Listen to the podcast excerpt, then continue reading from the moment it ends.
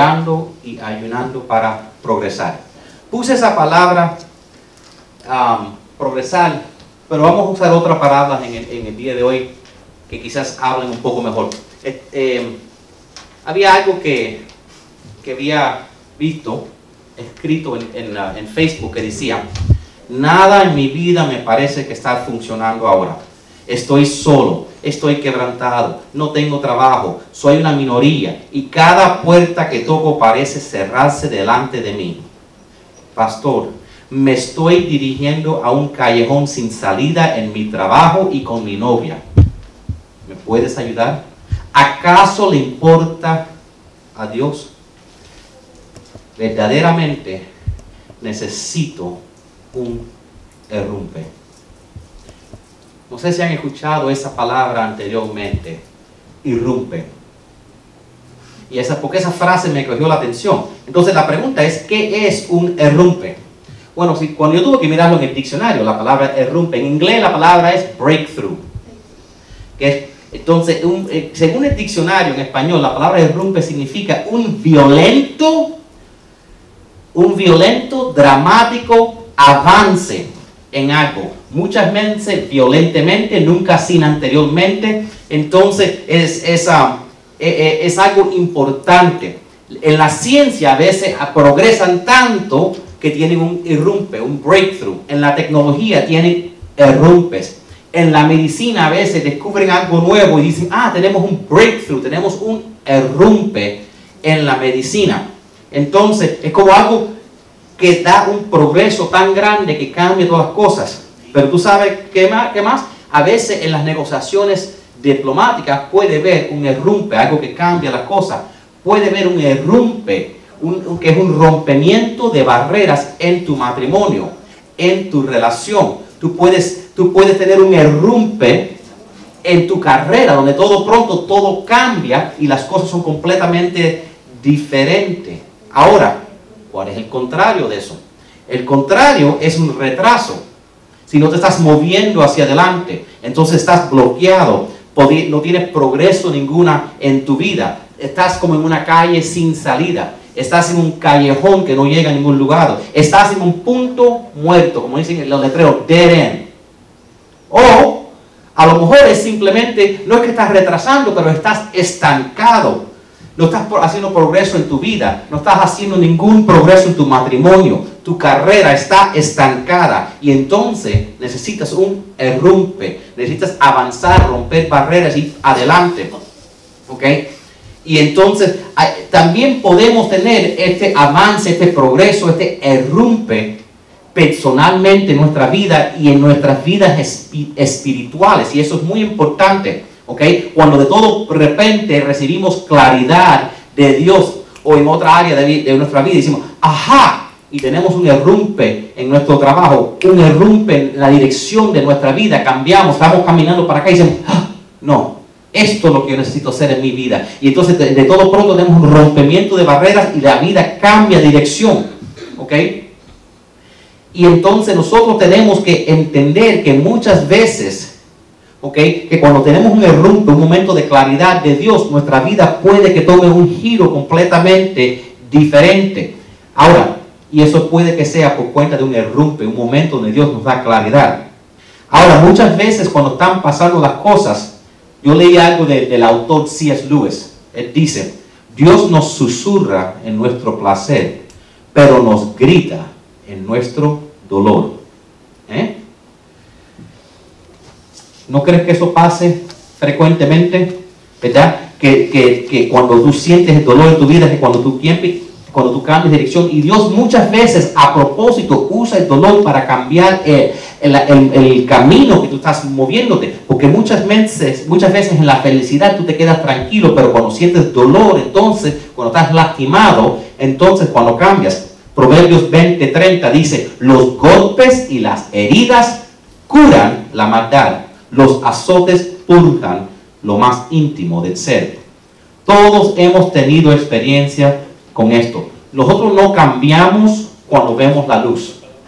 Nosotros no cambiamos cuando tenemos entendimiento. Nosotros cambiamos cuando el calor del fuego nos da Y entonces cuando las cosas se ponen mal, cuando el dolor de, de quedarse como uno está es menos que el dolor que estamos enfrentando. Tú cambias cuando el miedo supera el dolor. Es, es nuestra naturaleza humana. Nosotros nos quedamos estancados, sino que haya algo que nos haga incómodo. Y a lo mejor tú puedes estar en, en este momento pasando por una situación difícil. Y a lo mejor Dios te está preparando para un irrumpe en tu vida y, y de romper barreras. A lo mejor en este momento estás en un mundo de confusión y Dios y estás diciendo, no tengo la remotísima idea de lo, de lo que debo hacer con mi vida. Ni siquiera sé dónde estoy. Estoy en una bola de confusión. No sé qué hacer. O a lo mejor estás abrumado y dices, hay tanto que hacer en mi vida, pero no lo estoy haciendo. Estoy, eh, estoy, me siento superado en números, me, me siento como si necesito progreso en mi vida. O a lo mejor te sientes como todo está en contra de ti, como tú eres la minoría y como todo el mundo está en contra de ti y necesitas, necesitas más dinero, necesitas más finanzas, necesitas hacer algo con tu vida. Entonces esa es mi pregunta para ti. ¿Dónde tú necesitas progresar en tu vida? ¿Qué barreras en tu vida tú necesitas que Dios rompa? ¿Qué es el rompe que tú necesitas en tu vida? ¿Será relacional en tu matrimonio, en una amistad, con un novio, una novia? ¿Estarás en un callejón sin salida? Dios puede ser un gran rompe en cualquier área de tu vida, con tus hijos. A lo mejor las cosas no están funcionando con tus hijos, a lo mejor están equivocados, a lo mejor están haciendo progreso, pero la solución es buscar a Dios para salir de, ese bloqueo que tenemos en la vida. ¿Ok? Ahora, lo que yo he aprendido es que rompimientos de barreras, que avances en nuestras vidas, de progreso, de errumpes, no pasan por accidente. ¿Tú sabes cuándo pasan? Cuando tú los buscas. Si tú estás trabado, tú tienes que buscar romper esa barrera, tienes que buscar el errumpe. ¿Ok? Y entonces tú tienes que verdaderamente buscar de Dios. Dice el libro de Salmo 77, verso 2. Dice, cuando estoy angustiado, recurro al Señor. Sin cesar, elevo mis manos por las noches. Vamos a aprender cómo buscar al Señor cuando estás en dolor, cuando estás en angustia, cuando estás confundido, cuando estás abrumado, cuando no tienes recurso. ¿ok? Y, y nosotros vamos a también buscar al Señor en oración y vamos a buscar al Señor en ayuno. La Biblia nos dice que nosotros debemos ayunar y debemos por lo menos una vez a la semana decir voy a tomar un día y voy a ayunar para el Señor. Cuando tú ayunas, eso es una maneras que tú le dices al Señor, ¿tú sabes qué? Yo estoy serio y eso muchas veces ayuda un bloque en tu vida, algo que no está avanzando, algo que no está cambiando. ¿ok? Es una manera de verdaderamente hacer un cambio en tu vida. Y si tú me estás escuchando, sea aquí en persona en vivo o los que me estén escuchando por medio de las grabaciones, no es accidente. Yo he orado por lo que voy a compartir para que Dios traiga a las personas. Entonces las personas que no están aquí es porque no necesitaban un derrumbe en su vida. Pero si tú estás aquí, yo sé porque Dios sabe que tú necesitabas escuchar eso para tener el derrumbe en tu vida porque estás estancado o retrasando en tu vida. Dios quiere hacer algo en tu vida si tú estás escuchando esta palabra. Yo quiero que tú veas y experimentes el rompe, el rompimiento de barreras en tu vida. ¿ok? Y les voy a empezar con varios ejemplos de reyes que tuvieron situaciones en su vida. Porque una de las cosas que tenemos que entender es que a veces cuando las cosas empiezan a ir bien, cuando tú llegas al cima de la montaña, cuando tú estás al cima, tú sabes lo único que puede pasar, bajar. Después de cima ya no puedes subir más, baja. Y muchas veces a lo mejor te sientes como, wow, cada vez que las cosas van bien en mi vida, cada vez que las cosas van a ir bien, tengo un valle. Así mismo trabajan las cosas. Uno tiene un bajo después de un alto. Dice Primera de Crónicas, la voy a leer.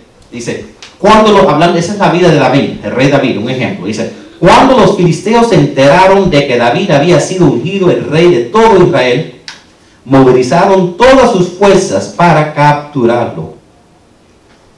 Wow. Déjame parar ahí un segundito.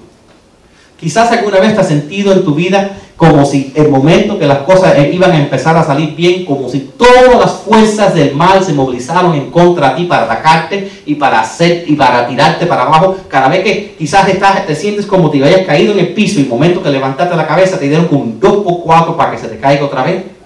Eso mismo es lo que pasa a veces. El momento que tú te levantas o tratas de levantar alas, hay celos, hay mal de ojo, hay personas hablando mal de ti. Eso siempre pasa. Sigue diciendo el verso. Pero le avisaron a David que venían, así que salió a su encuentro. Me pasaba a pausar ahí.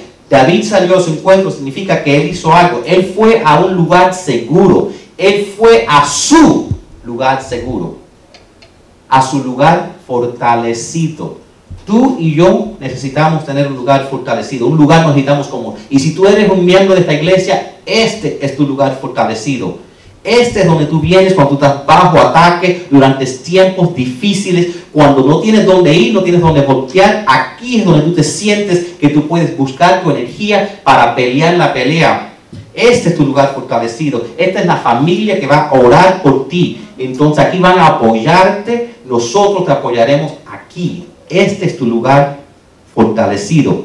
Para que cuando el enemigo venga en contra ti, porque si tú no lo tienes, cuando el enemigo venga en contra ti, vas a morir, vas a caer, no vas a poder en contra de él.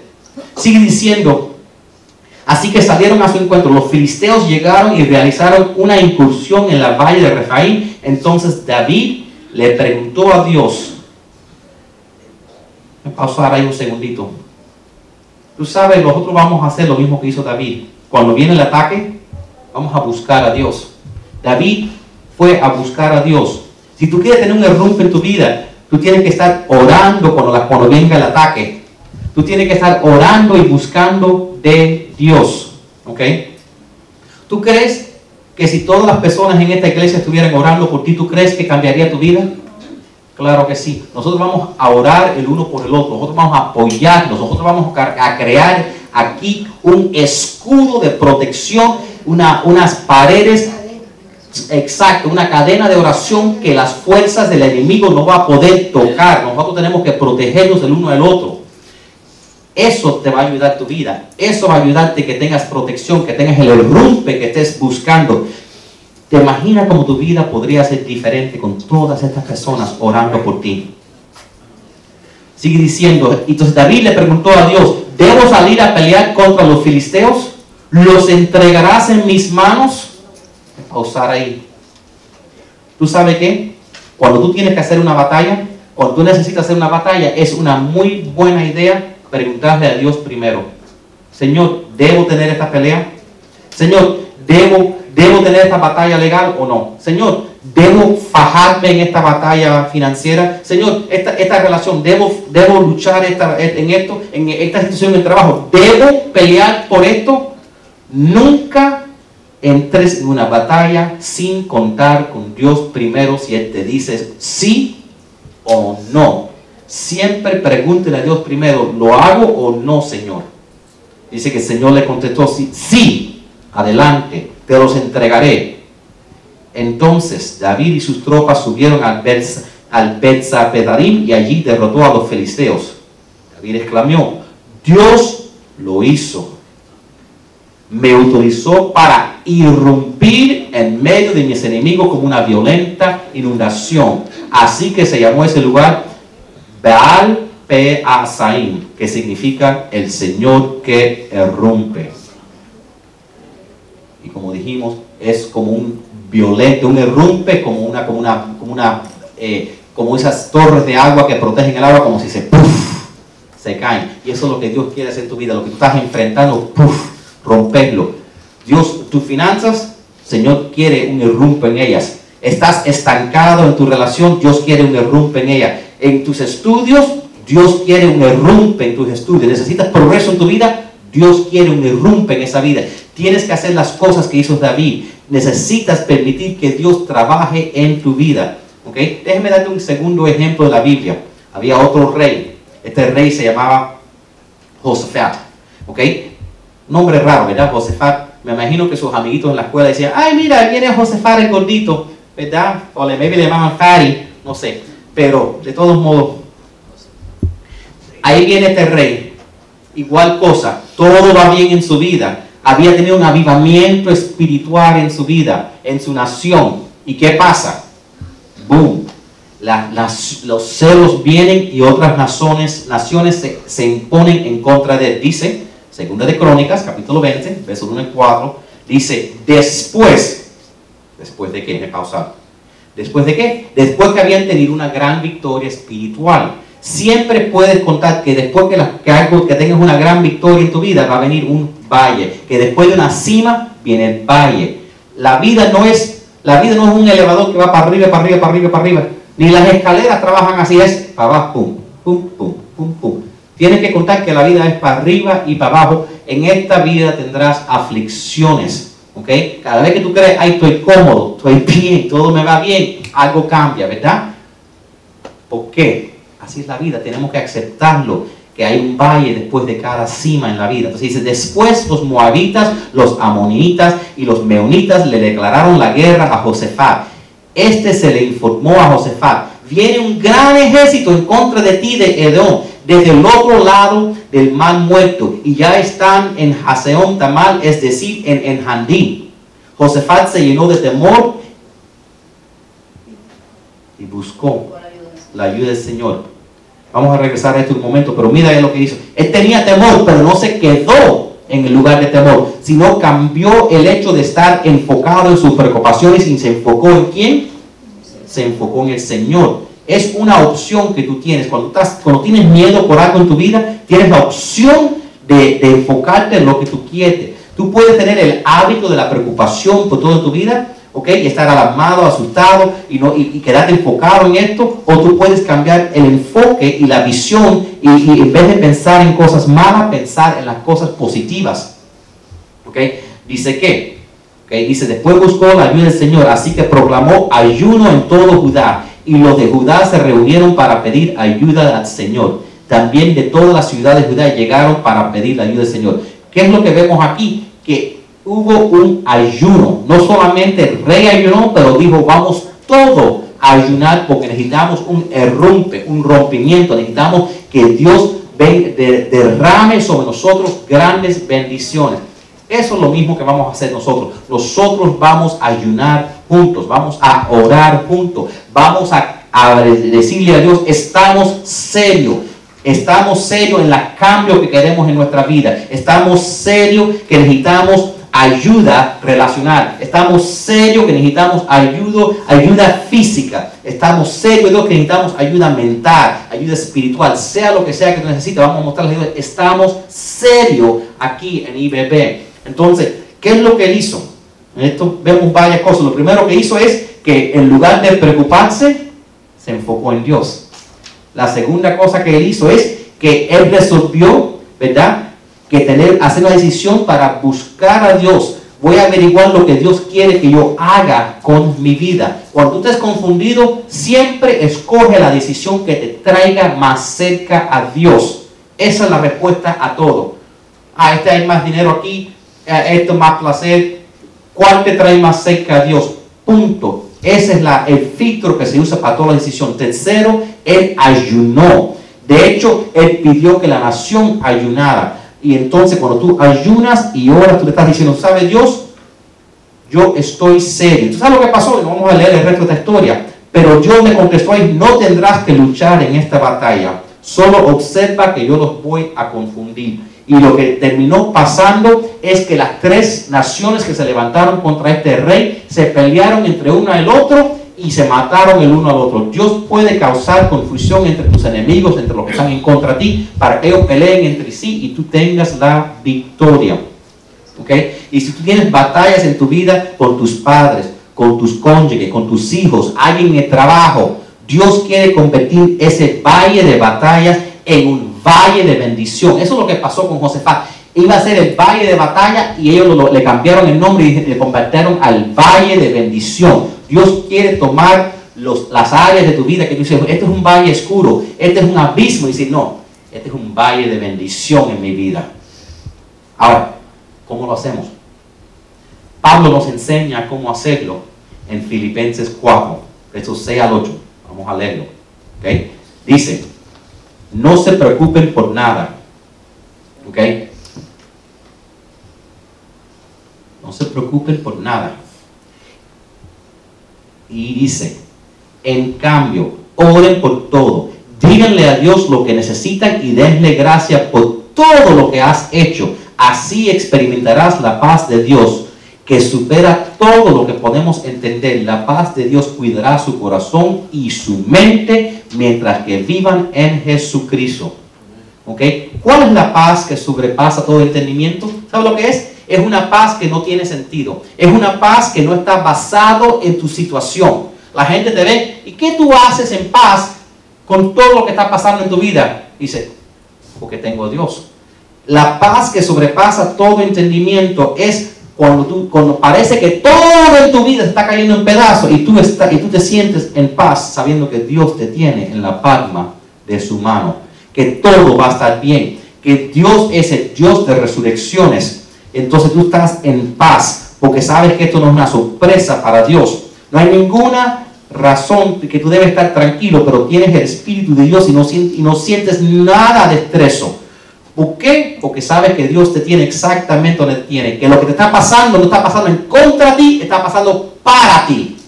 Sigue diciendo Filipenses, dice, su paz lo puede hacer mucho mejor que nuestra mente humana. En fin, hermanos, piensen en todo lo que es verdadero, noble, correcto, puro, hermoso y admirable. También piensen en lo que tiene alguna virtud en lo que es digno de reconocimiento. Mantengan su mente ocupada en eso. En ese pasaje hay cuatro cosas que debemos hacer si queremos tener un rompimiento en nuestra vida, queremos tener ese errumpe, ese gran errumpe, lo puedes y ese avance con, con esos cuatro hábitos. Nosotros vamos a, voy a entrar hoy en el primer hábito y después seguiremos con los otros tres, pero quiero, yo les voy a decir cuáles los cuatro pero, ok, el primero es bien fácil. El primero es, y apunten ahí, no se preocupen por nada. No se preocupen por nada. Es lo primero que nos enseña ese versículo de Pablo. Dice, no te preocupes por nada. Ahora, suena fácil, ¿verdad? No lo es.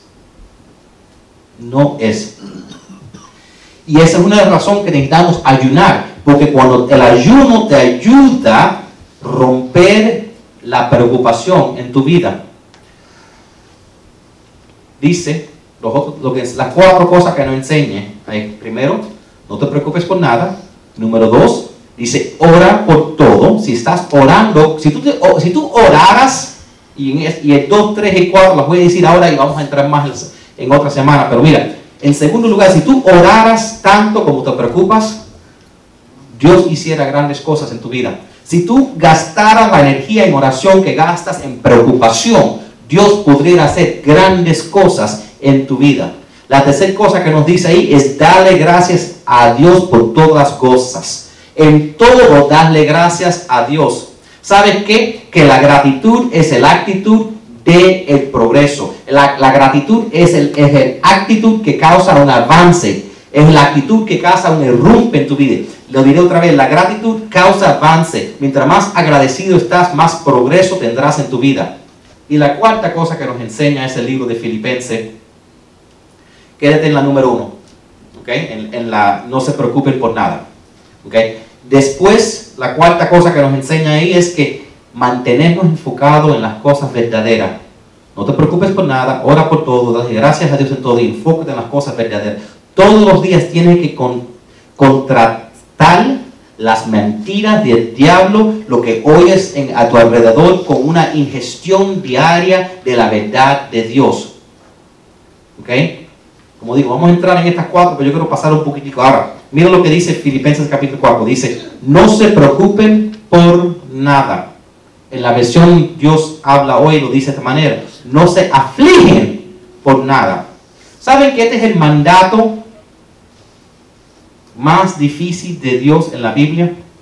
Tal vez no hayas, que tal vez tú no hayas asesinado, tal, vez tú no hayas cometido adulterio, pero junto a esos mandatos de Dios, esos órdenes de Dios, hasta este, junto a no mentirás y no robarás y no engañarás y no asesinarás, y no cometerás adulterio, dice, no te preocupes.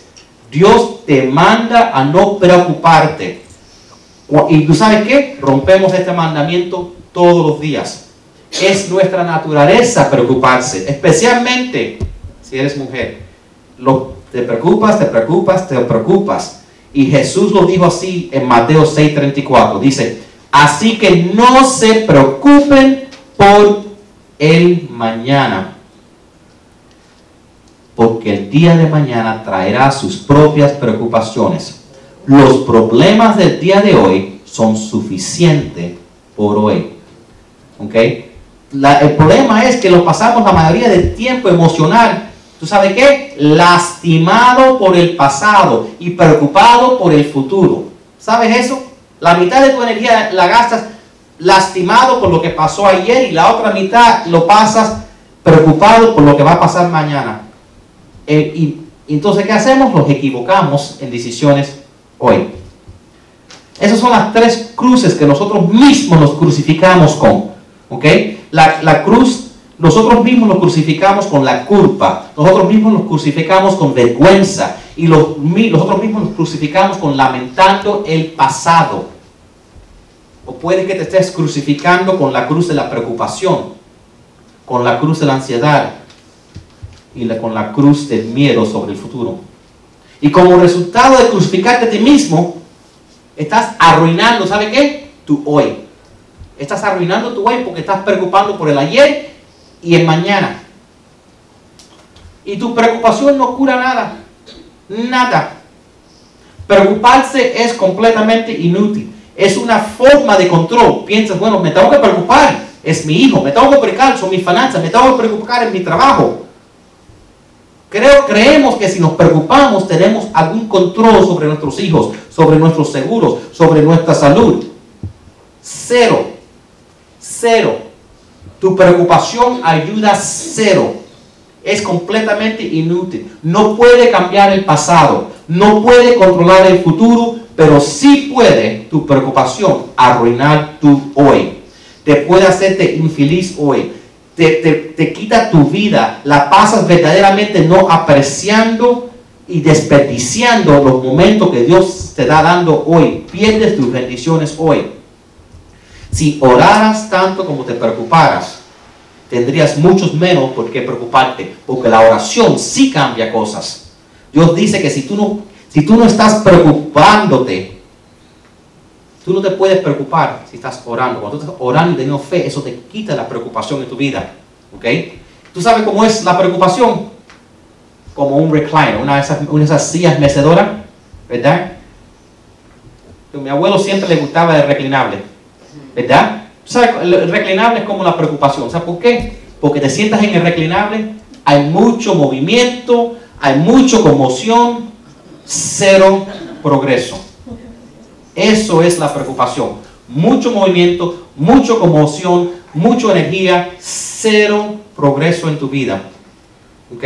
¿Qué cosa es la preocupación? Déjame darte una definición para que la apunten ahí. La preocupación es enfocarme en mis, en mis miedos en lugar de Dios. La preocupación, esa es la definición de la preocupación. Preocupación es enfocarme en mis miedos en lugar de Dios.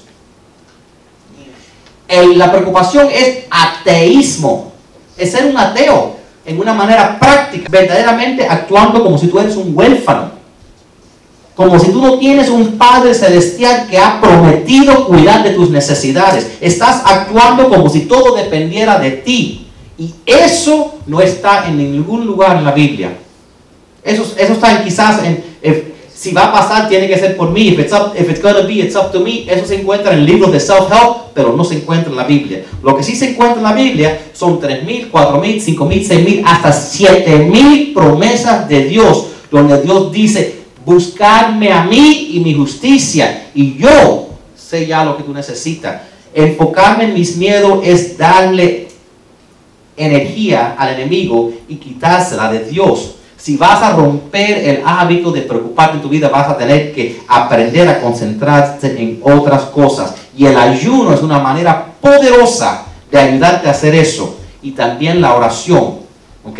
La Biblia dice lo siguiente, Romanos 8, 6. Dice, permitir que la naturaleza pecaminosa los controle, les controle la mente lleva a la muerte, pero permitir que el espíritu les controle la mente lleva a la vida y a la paz. Tú tienes que elegir tu enfoque. Si voy a pensar en la forma que normalmente pienso, voy a preocuparme, voy a tener miedo, voy a tener ansiedad, voy a estar ansioso, voy a estar controlado por mi miedo y el terror nos causa hacer cosas incorrectas porque el miedo es, la, es el instrumento de Dios. Dios nunca dice, ten miedo, Dios dice, no temas, es lo que Dios nos dice, no temas.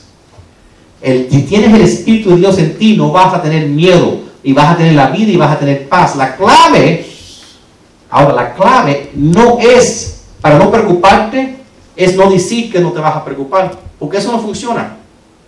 Vamos a decir que tú fumas cigarrillo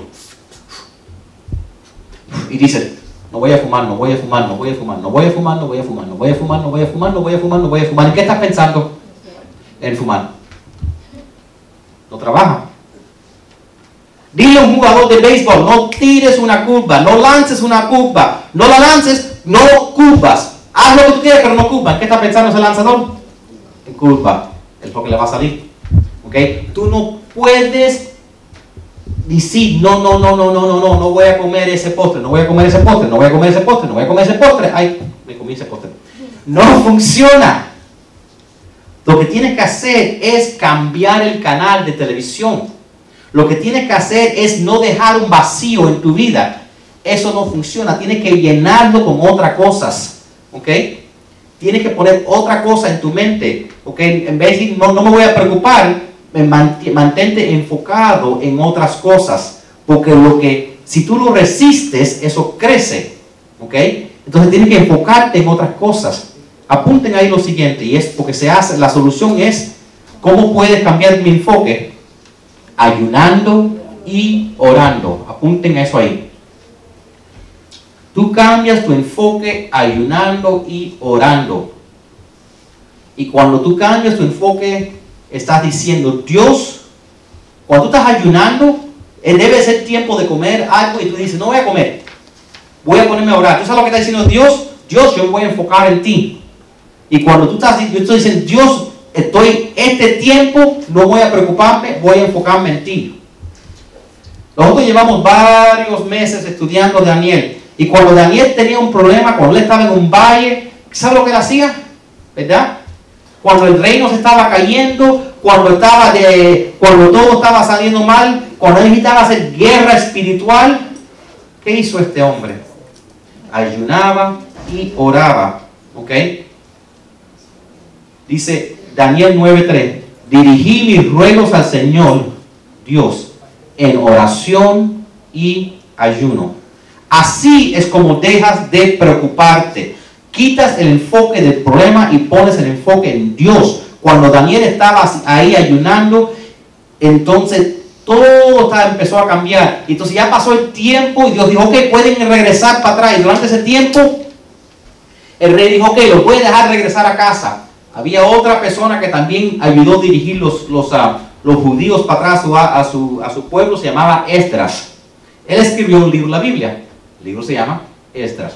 Y entonces, en ese libro dice esto. Así que ayunamos y oramos intensamente para que nuestro Dios nos cuide. Él oyó nuestra oración. Ellos tenían miedo de regresar a su pueblo, pero ayunaron y oraron ¿Ok? Eso está lo clave. Si, y nosotros vamos a cubrir los otros tres puntos, pero ahí tiene que empezar. Toma un día a la semana, quizás el lunes. Coge un día. No te vas a morir. Es un ejercicio espiritual. Durante ese tiempo que debes estar, mira, es bien fácil. ¿Ok?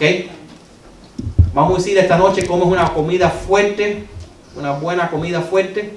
Esta noche y te acuestas a dormir. Mañana en la mañana, cuando llega tiempo de desayunar, ponte rodillas a orar.